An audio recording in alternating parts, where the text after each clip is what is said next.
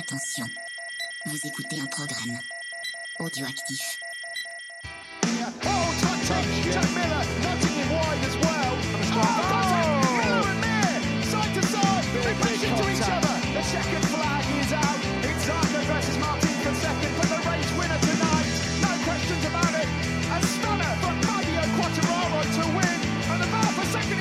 Bonjour à tous et bienvenue dans ce nouveau numéro de C'est qui en pôle qui porte le numéro 157. Au programme aujourd'hui, eh bien c'est le débrief, enfin plutôt la preview de la saison 2024. On va commencer avec euh, Moto 3, Moto 2, Moto I. Et avec moi cette semaine, on a la fine équipe. D'abord Pierre. Comment ça va Pierre?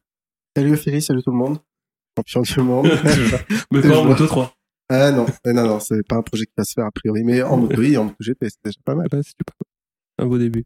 Et vous l'aurez compris, du coup, on a notre ancêtre préféré du podcast. On a Cyril. Ça va Cyril Alors quand tu dis fine équipe, on me... je me... non, je suis pas très fin. Bonjour à tous. Et Paul. Comment ça va Paul?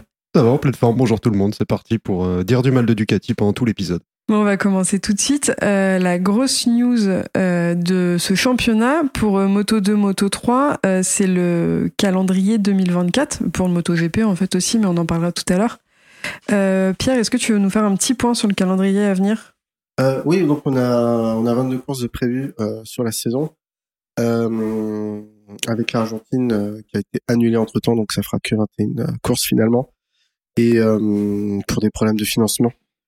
Et à part ça, donc on a un changement de, de format sur le modèle MotoGP.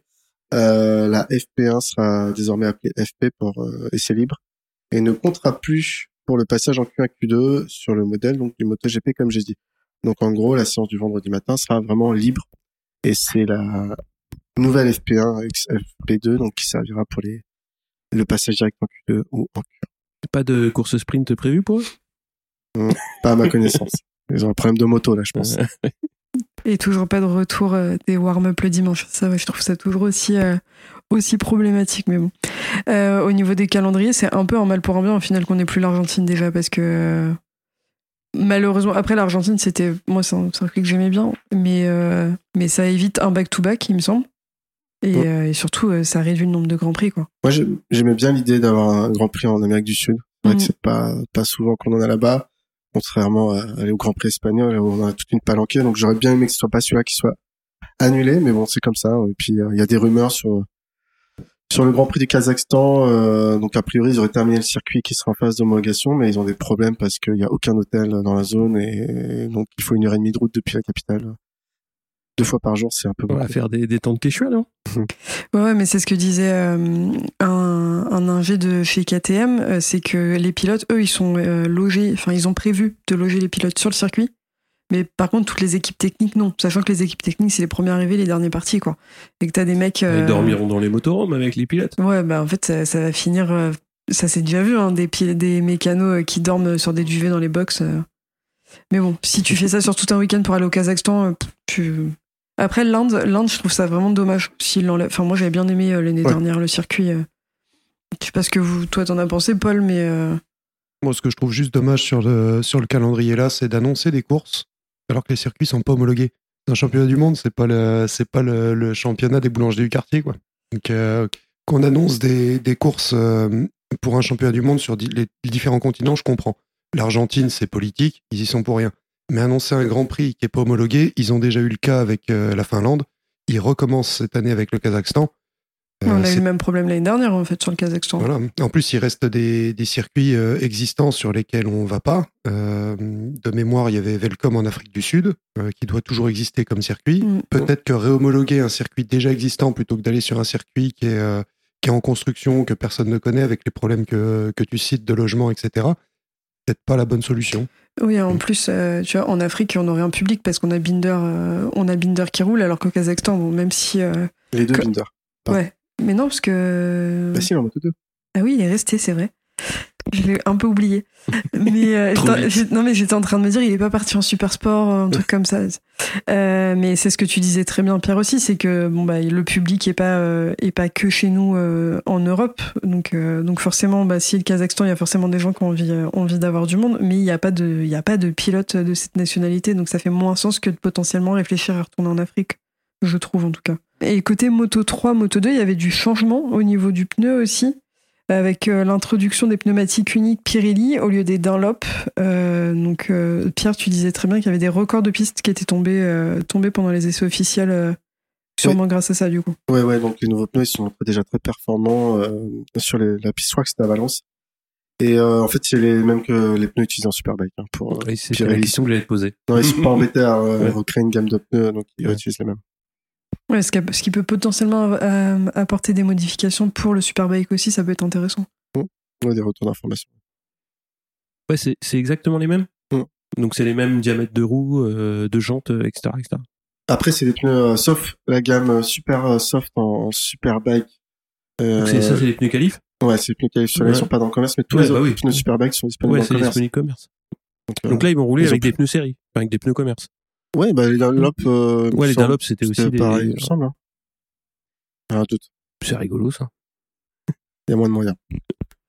Bon, on va passer euh, au Moto 3 pour cette saison 2024. Euh, je vais m'atteler, euh, pour le plus grand plaisir de Paul, euh, à la liste des rookies euh, pour la saison.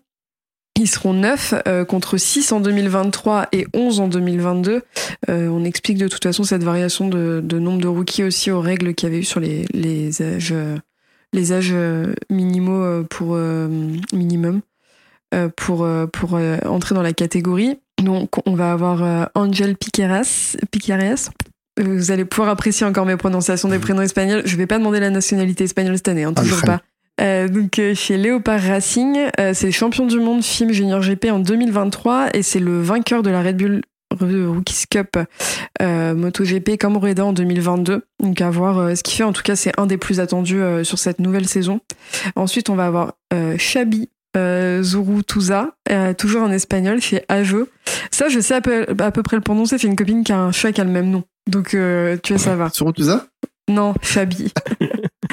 Euh, et ensuite, on va avoir Joël Esteban, toujours en espagnol. C'est bien parce qu'ils vont vraiment les chercher loin, les pilotes. Euh, chez Aspar, c'est le quatrième du championnat euh, junior GP en 2023. On va avoir Jacob Roulston, qui est un Australien, qui sera chez Tech 3 quatrième, et c'est le septième du junior GP et cinquième de la Rookies Cup. Euh, pareil, toujours en 2023. Ensuite, euh, oula, un que je vais apprécier, j'espère qu'il fera pas trop de podium cette saison parce que sinon on va pas s'en sortir. Euh, Tachakorn Bouasri, un Thaïlandais euh, qui va chez Honda Team Asia et qui était le 11e de Junior GP 2023. Euh, je vais pas répéter 2023 à chaque fois, vous avez compris hein, les garçons. Euh, Nicolas Caraco, un Italien qui va chez MTA, euh, MTA qui était le 8e en Junior GP 2023 et qui avait déjà fait des remplacements en Moto 3 en 2022 et 2023. Euh, on va en avoir un dont on a déjà aussi entendu parler quelques fois, c'est Noah Detwiller, qui est un Suisse qui va au CIP. Euh, ce qui laisse aussi euh, dire que on ne reverra pas Felon euh, l'année prochaine, euh, qui était le 19e en junior GP. Il avait fait quelques wildcards et des remplacements en Moto 3 l'année dernière. Ensuite, on a Luca Lunetta, un Italien qui va euh, dans le Team SIC, euh, qui était le vice-champion du monde junior GP et qui a fait aussi lui aussi euh, des wildcards et des remplacements en 2022-2023, toujours en Moto 3. Et le dernier que vous connaissez aussi pour ses remplacements, qui est David Almanza, qui est un Espagnol, qui va chez Sniper Team et qui était en championnat junior GP aussi l'année dernière. Donc ça fait quelques nouveaux quand même cette saison et comme je disais, euh, ça, ça laisse aussi dire que on reverra pas Felon euh, l'année prochaine. Euh, donc on n'a pas vraiment de nouvelles du pourquoi du comment. Mais voilà, donc ça c'est les petites nouveautés pour cette saison. Est-ce que vous avez des attentes par rapport à ces pilotes, les garçons? Alors des attentes pas spécialement, mais ce que je vois, enfin ce qui m'épate surtout, c'est que c'est des, il y a pas mal de rookies qui vont intégrer des équipes de pointe, notamment, euh, ben, tu vois, chez Léopard, Tech 3, euh, puis aussi chez IO, euh, 658, c'est 658, c'est quand même une bonne équipe. Donc ça fait quand même des, des pilotes euh, jeunes qui vont de suite arriver avec des, avec des équipements compétitifs. Donc même si on les connaît pas, euh, je pense qu'on va les voir assez vite euh, aux avant-postes. Et c'est ça qui est, c'est ça qui est intéressant. euh, et j'ai pas fait gaffe si les années précédentes c'était déjà le cas. S'il y avait déjà des rookies qui touchaient des, des bonnes motos, hormis Acosta. euh, Acosta, voilà, ce que j'allais dire. Hormis les, les pilotes qui, qui dominent très largement les catégories euh, découvertes. Il me semble que Olgado, il y a deux ans, avait fait chez Ayo KTM Ouais. avant de passer chez Tech Mm. l'année dernière. Il y a pas. f- euh, chez qui il était Farioli l'année dernière déjà Mais il me semble que c'était pas déconnant non plus hein, pour son arrivée. Parce que cette année, il est aussi, il est euh, chez SIC aussi. On l'a pas vu sur la piste. De toute façon. La Ouais, c'est surtout ça moi, que je trouve euh, que je trouve intéressant. Mm. Quand t'es rookie et que euh, direct t'intègres une équipe euh, forte, euh, bah, ça peut être intéressant parce que forcément l'équipier va être euh, fort et donc ça peut euh, soit tirer vers le haut, partager des aussi des des bonnes infos en fonction de l'état d'esprit de l'équipe. Donc je trouve que c'est intéressant pour ça. Après, on a Almanza aussi quand même qui revient. Il était pas, c'était pas déconnant ce qu'il faisait sur ses remplacements l'année dernière. Il était plutôt bon. Euh, moi, c'est un de ceux que je vais attendre. En tout cas, lui et, euh, et Piqueras. euh, Bon, bah, pour moi, Piqueras, c'est du même acabit que Rueda. Donc, Rueda a pas fait une saison trop dégueu non plus.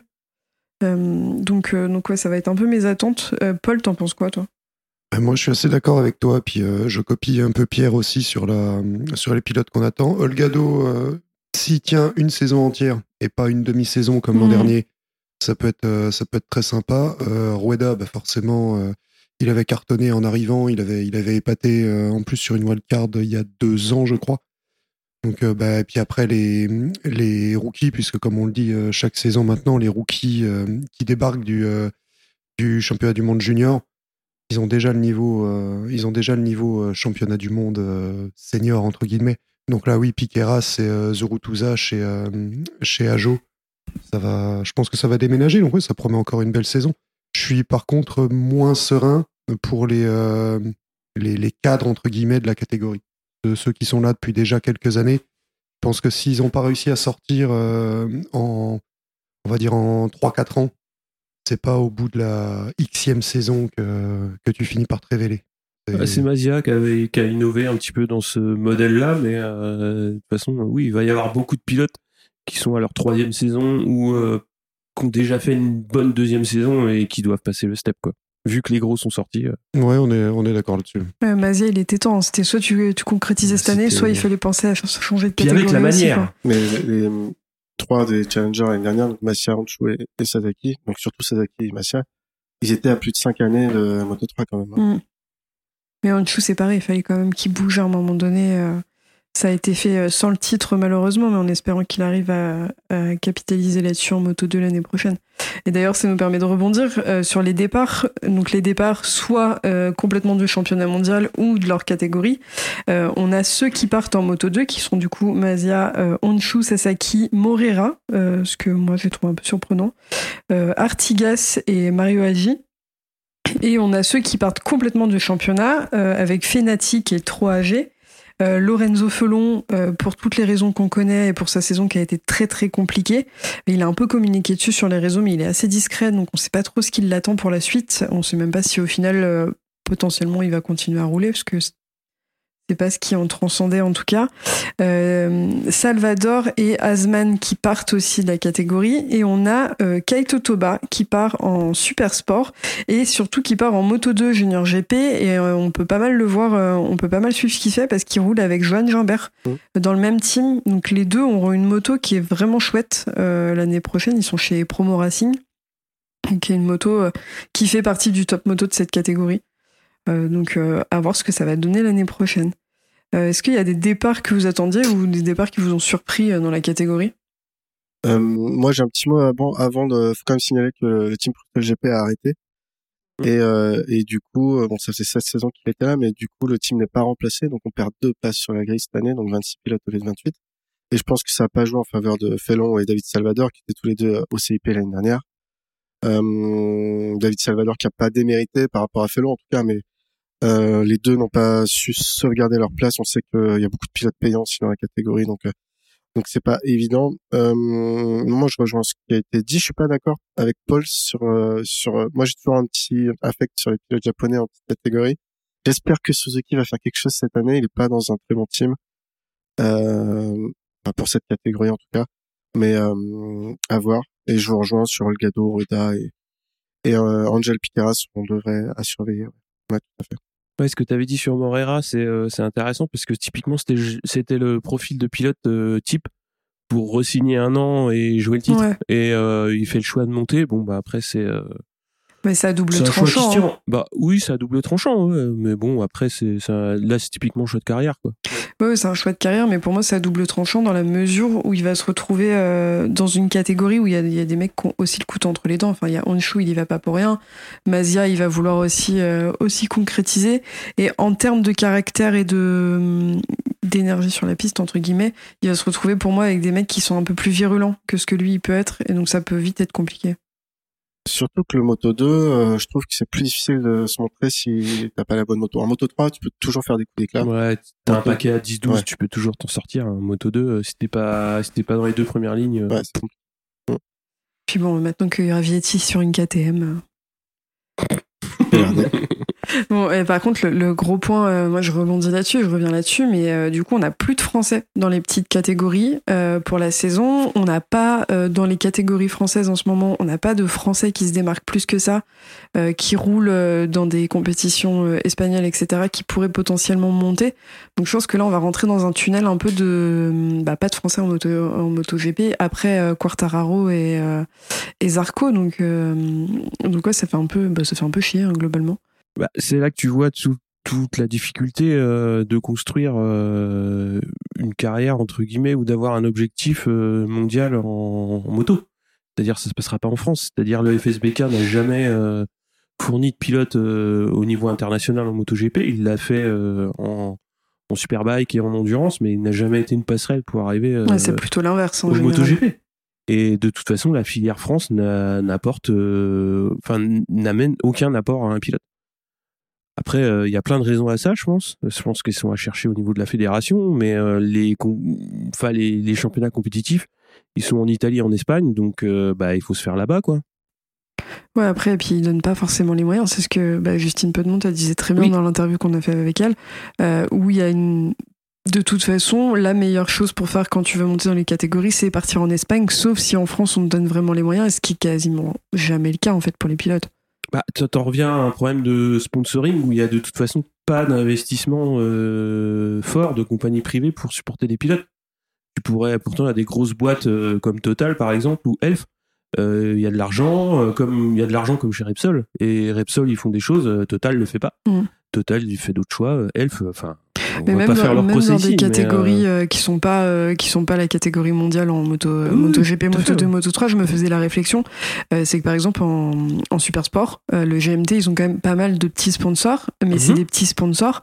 Enfin, ils ont un de leurs sponsors, c'est le concessionnaire qui est à 5 minutes à pied Ah de chez moi, tu vois. Enfin, Bah c'est alors que c'est un team qui, si tu leur donnes les moyens, ils ont une mentalité qui peut pousser à faire des choses. Ouais, mais enfin là, là, tu parles de construction d'équipe et on parlait de construction d'un Oui. d'un d'un pilote. Hein, là, oui, effectivement, tu rentres dans un tunnel euh, où il n'y a pas de pilote français et et de toute façon, euh, moi, j'aurais plus tendance à, à penser et à dire que Cartararo et Zarco sont deux exceptions françaises, euh, de détection et de pilotes au niveau mondial.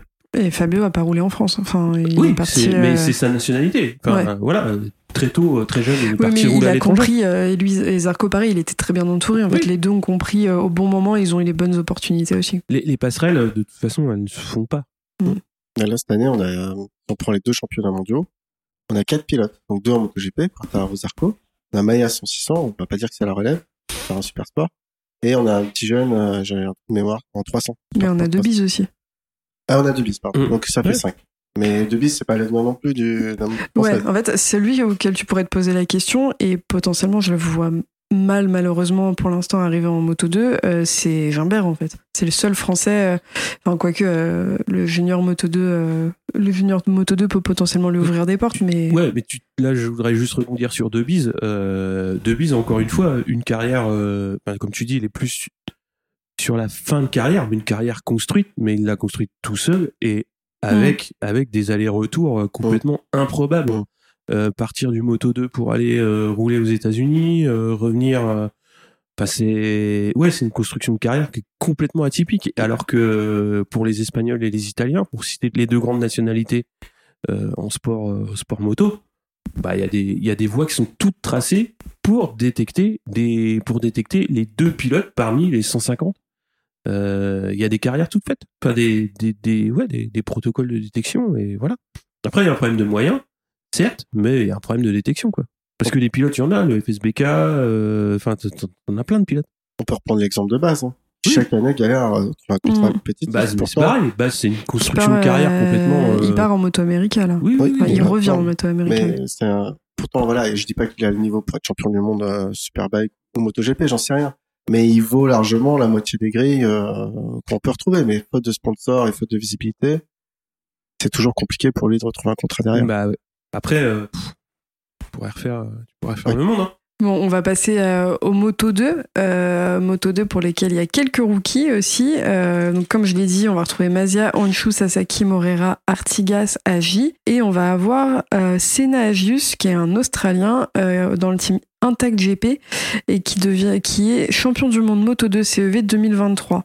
Euh, il avait fait euh, quelques remplacements en, en 2022-2023 euh, dans la catégorie. Euh, Et dont les parents étaient sans doute fans d'un certain Ayrton Senna, j'imagine, pour l'appeler comme ça. Ah, c'est possible. Après, tu peux avoir des rêves pour tous les prénoms comme ça. hein. Euh, et on a euh, quelques arrivées. Euh, en dehors de ça, on a Xavier Cardelius. c'est quoi AND Andorra. Andorre, un espagnol, euh, mais qui, qui s'assume pas. un espagnol fiscalement. euh, Bon, bah voilà, vous l'aurez compris encore, un espagnol qui va chez Fentic, euh, qui est le vice-champion du monde Moto 2 CEV 2023. Et il avait déjà roulé en 2019 dans la catégorie. Et on a des gros départs quand même. Euh, on a Pedro Acosta, alors ça c'est pour notre plus grand plaisir puisqu'il passe en moto GP. On a Sam Lowe's qui va en Superbike.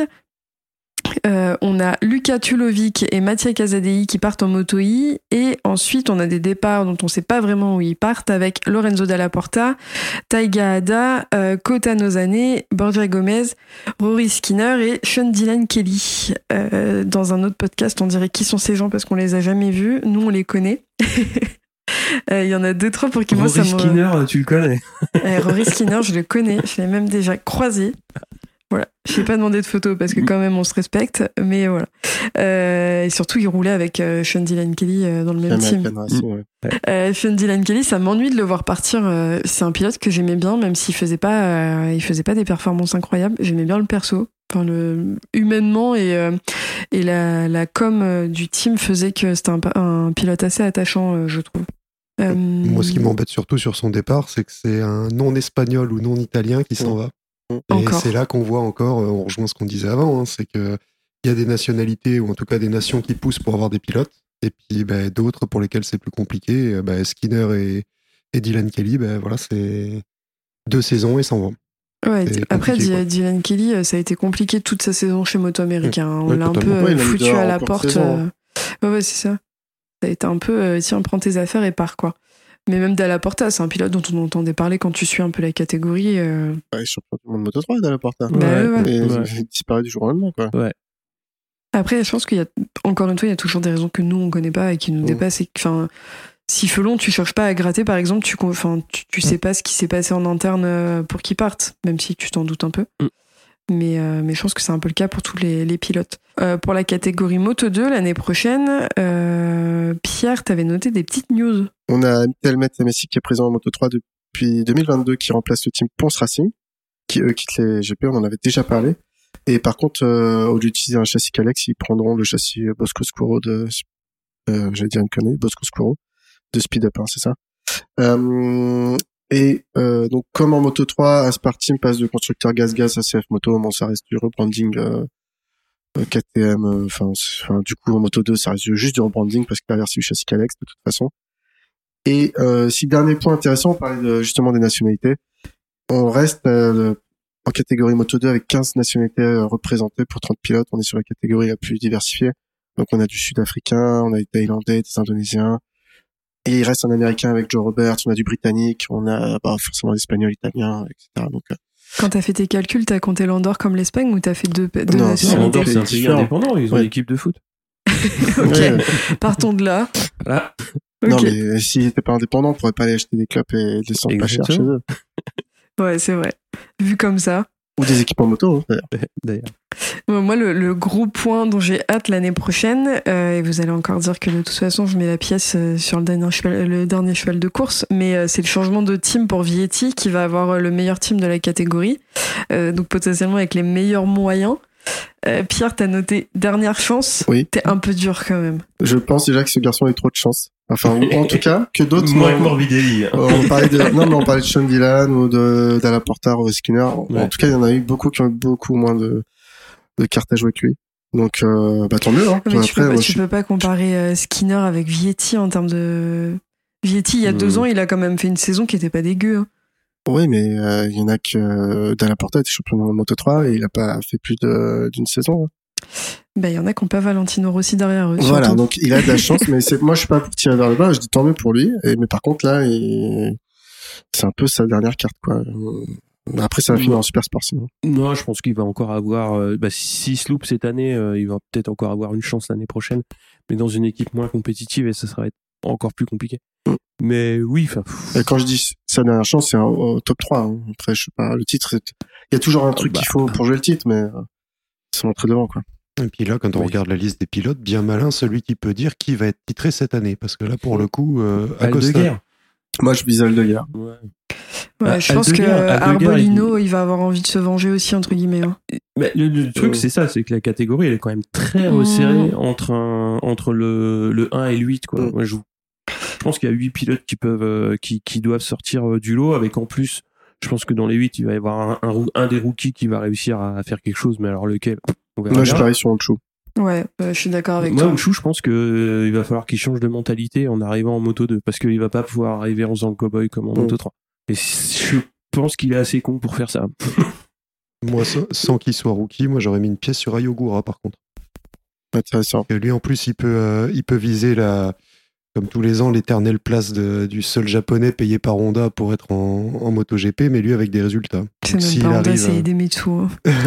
si on est un peu honnête. euh, s'il arrive à ne pas, euh, à ne pas se blesser et à faire une saison complète, ça peut. C'est euh, pareil, lui, ça va être la dernière chance, hein, parce que c'était déjà cette année où, où ça devait se jouer entre. Chantra et lui. Quoi.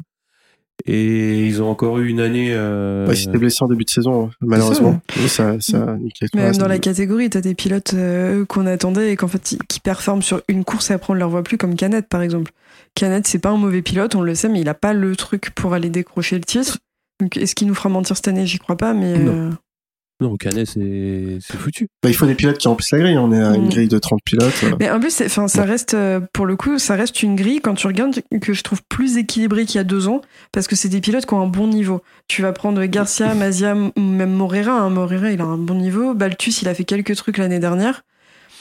Si- T'as pas l'air convaincu, Cyril, parce que je suis en train de dire, bah, mais. je- alors, alors, bon niveau, euh, je, je serais bien malin de juger, mais euh, je trouve une grille très homogène. Et entre 1 et 10, euh, ouais, ça va être, ça va être de toute très homogène. le, oui, le. Et par contre, euh, à part Aldeguer qui a fait une fin de saison canon et qui va devoir continuer là-dessus, Canet, il a jamais fait euh, Ah bah non, quatre non. courses de suite euh, correctes euh, et pas nécessairement à cause de chute. Des fois, il passe complètement à côté de ses week-ends et tu comprends pas pourquoi. Et, et, et des fois, il va te faire deux podiums de suite. Donc, mais c'est ça, mais en fait, quand je dis homogène, c'est que t'as vraiment des pilotes, dans tous les pilotes que t'as, comme disait Paul, c'est compliqué de savoir Mm. qui va être titré, mais t'as des pilotes qui peuvent au moins faire une victoire dans la saison, tu vois. Lopez, Lopez pareil, Oui. pareil qu'Ancho. Lopez, s'il arrête de penser, euh, enfin, s'il commence plutôt à penser avec son cerveau à un moment donné, quand il est sur la piste, il peut aller prendre des victoires.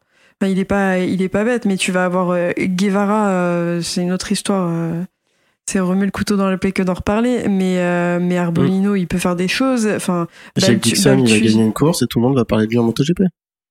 Qui ça, Bah, t'as dit tu- Jake Dixon. Non, mais Ouais. Di- tu vois, Dixon, typiquement, euh, c'est- un pilote que je vois comme euh, limite comme un canet, quoi. C'est euh, le mec qui va faire un truc, tout le monde va dire ah ouais, ouais, et puis il va, disparaître. euh, et il y en a plein des comme ça, Mais quoi. Di- Dixon, encore une fois, c'est ce qu'on disait l'année dernière, c'est que la question se posait due à sa nationalité. Et que, encore une fois, ils veulent diversifier les nationalités en MotoGP, donc euh, on dit, bah pourquoi pas, et t'as les sponsors qui poussent derrière. Mais comme Nakagami, au Ouais. final, hein, euh, Bah, Nakagami, il serait les jamais sponsors, là. et puis choisiront qui, qui pilotera leur moto, comme euh, les Américains, et voilà. Là, sur, cette, euh, sur, cette, euh, sur cette grille-là, moi, quand je regarde ça, je me dis que ça peut faire une saison pour le champion du monde, une saison à la mire. Le, le plus euh, régulier, celui Mmh, qui ouais. se blesse pas, le plus régulier euh, pourrait être titré. Par contre, il y en a aucun où je me dis, à moins qu'il y ait quelqu'un qui se réveille et qu'atomise la catégorie, mais il y en a aucun où je me dis, là, il y a un calibre MotoGP euh, demain pour aller Ouais. remplacer. T'as euh, Aldeguer quand même. Ouais, ouais, Faut qu'il confirme Aldeguer. Il a fait une très bonne fin de saison, mais faut qu'il confirme. Mais comme, euh, pour moi, c'est comme Arbolino, hein, vraiment. là- là, en fait, c'est les deux, c'est les opposés en termes de, de temporalité. Mais Arbolino a fait un très bon début de saison, euh, Aldegar a fait une très bonne fin de saison. Donc l'un et l'autre, on sait qu'ils ont de quoi faire et de quoi gagner. Mm. Je pense que c'est les deux sur lesquels on va avoir des attentes. Arbolino, ça peut être vite en dents de scie. Donc ça va être soit ça passe, soit ça casse, et ça peut être très déceptif euh, pour nous qui regardons, euh, qui regardons les courses, et pour eux, hein, du coup. Mais De toute façon, c'est Ouais, ça, surtout plus heureux. hein.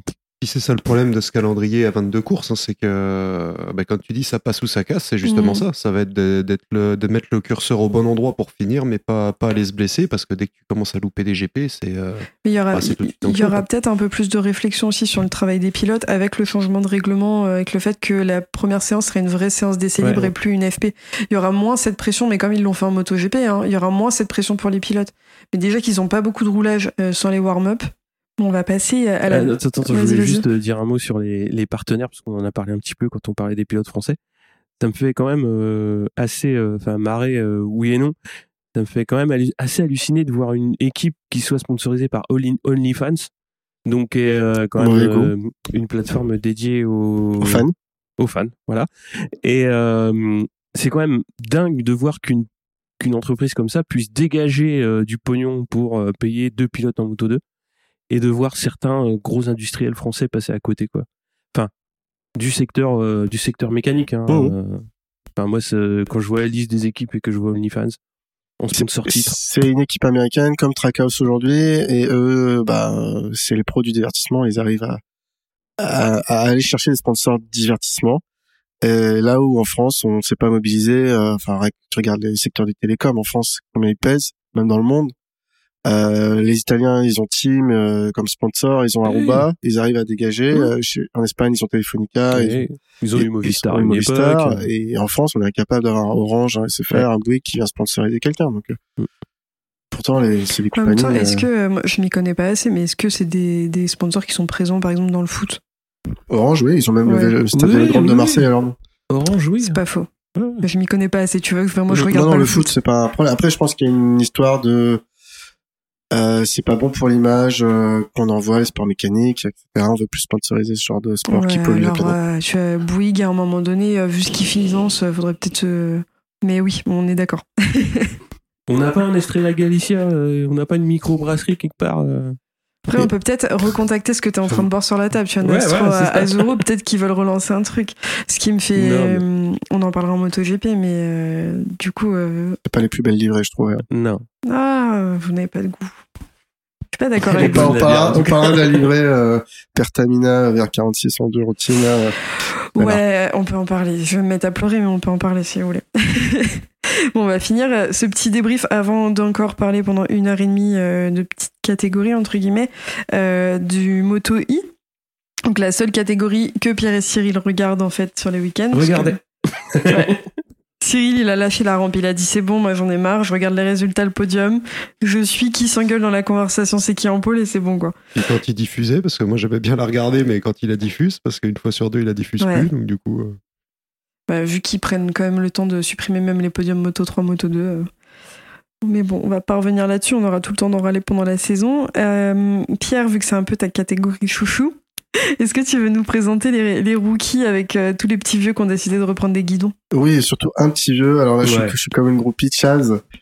Euh, mon Chaz Davis euh, adoré, donc il a fait, euh, bah, qui depuis un an est à la retraite. Il est team, euh, non, il est coach pour le team Aruba en World Superbike, donc il coach les deux pilotes Bautista et, et Rinaldi l'année dernière, et donc euh, Bautista et Bouliga cette année.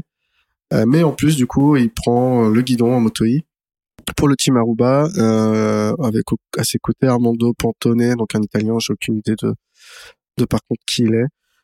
Euh, sinon, on a aussi Oscar Gutiérrez, euh, j'ai pas noté sa nationalité, mais ça doit être espagnol vu son nom. Lucas Tulovic, il me semble qu'il est... Euh. J'ai un doute. Massimo Roncoli, à ne pas confondre avec le brocoli. Et... Euh, désolé. Pas la même recette. Et je crois que c'est tout, qui doit être italien, ce monsieur aussi. Et donc les départs, on a Mika Perez, Lucas Salvadori, Andy Krummenacher, Iraki, Ikari Okubo, pardon, et Tito Rabat, qui n'auront fait qu'une saison pour la plupart. Tito Rabat part sur une officielle euh, Ducati du coup. C'est, son ambition. Ah. Du coup, il fait un loupé. superbike euh, sur une Honda. je Et. Non, la, Kawasaki. putain. La Kawasaki, euh, on en a parlé la dernière fois. Après, s'il veut une moto officielle, Ducati, ils ont fait des belles réplicas, il la jette, il fait semblant, c'est bon. Ouais. hein. Il fait une petite séance photo dans son jardin comme Yannone et puis c'est non, mais c'est bien d'avoir de l'ambition, on se moque, mais c'est sûr que tu peux pas arriver dans cette catégorie et dire, bah non, euh, je viens juste là pour, euh, pour Mais terminer faut avoir 14 e de l'ambition qui est réalisable. C'est comme si moi je te Mhm. disais je veux être présidente de la République à un moment donné. euh, Prends tes rêves, Ophélie. Ouais, ouais, alors ça c'est vraiment pas mes rêves. je, je laisserai plus cette place à Olivier, tu vois. Bon, euh, est-ce que vous avez des choses à rajouter sur la catégorie moto I? Parce que moi, je vous Davis, avoue, ouais. euh, Ouais, c'est- quand même assez cool. Ouais. Euh, parce que je pense qu'il est pas petit le garçon et je pense que ça va être assez rigolo, c'est peut-être pas le mot, mais euh, ouais, ça va être intéressant. Ouais. Après, moi, je suis un peu déçu de la première année de Ducati parce que j'attendais vraiment. euh, Alors, il y a certainement eu un step en perfo parce que, bah, parce que quand même, c'est un proto alors qu'avant c'était une moto de série, donc. euh, Mais le problème, c'est que en course, bah, tu le vois pas spécialement. Et euh, alors, on a vu quand même des pilotes qui arrivaient à mieux piloter. Donc, euh, euh, putain, j'ai perdu le nom. Bah, c'est les mêmes que cette année, hein. Ouais, voilà. Torres, Granado. Ouais. Ouais, Granado, j'ai Torres et Granado, j'ai trouvé qu'ils ont vraiment changé de, de style de pilotage depuis euh, ouais sur les 18 derniers mois, mais euh, bah t'as quand même t'as quand même un, un, un vivier de pilotes qui est pas qui a, qui a- qui a du mal à s'adapter euh, Mm. à ce type de moto parce que visiblement c'est assez différent et moi je pensais que avec l'arrivée de Ducati ça allait amener un petit, petit quelque chose de différent mais c'est pas c'est pas le step est pas énorme. Après on va voir ce que ça va faire cette année. euh. Ouais. Bah après, il n'y a pas beaucoup d'ambition. En tout cas, ce qu'ils ont Ouais. fait, euh, Ducati a Ouais. permis de rajouter un tour de plus sur les courses Mm. avec l'autonomie.